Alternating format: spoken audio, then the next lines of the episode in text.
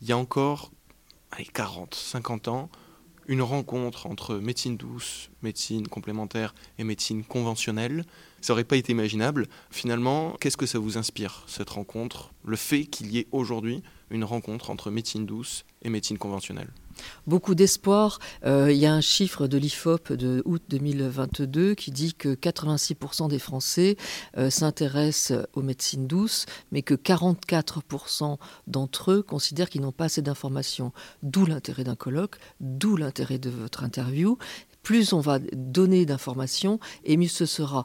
Et, c'est important de préciser que si euh, la science et certaines personnes euh, décrivent ces méthodes, c'est aussi parce qu'il y a des abus. Alors dans toutes les médecines, et on sait très bien que la médecine conventionnelle est euh, régulièrement et, comment dire à, des procès d'homicide, de viol, elle n'est pas exempte de, de, défauts, mais elle reste fiable. Il ne faut pas comment dire simplement pointer les choses sur sur des individus et rester sur ce qu'a l'approche.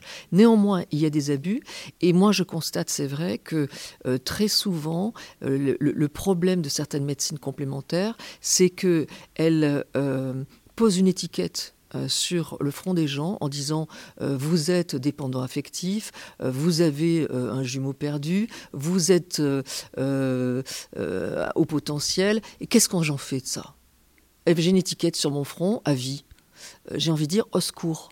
Donc attention, euh, c'est vrai que le, CUMIC et le JETCOP, qui sont des, organismes qui, cherchent à, évaluer euh, ces, pratiques, eh bien, je pense que c'est important parce que euh, on assiste parfois à du grand n'importe quoi. Et c'est important de le dire, parce qu'il y a des gens qui se retrouvent vraiment avec une étiquette sur le front en disant Ah oui, mais moi, tu sais, je ne rencontrerai jamais l'amour parce que je suis dépendant affectif. Non, on ne peut pas résumer les choses comme ça.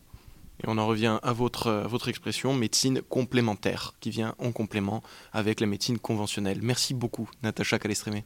Merci, Sacha. Merci, Arzen.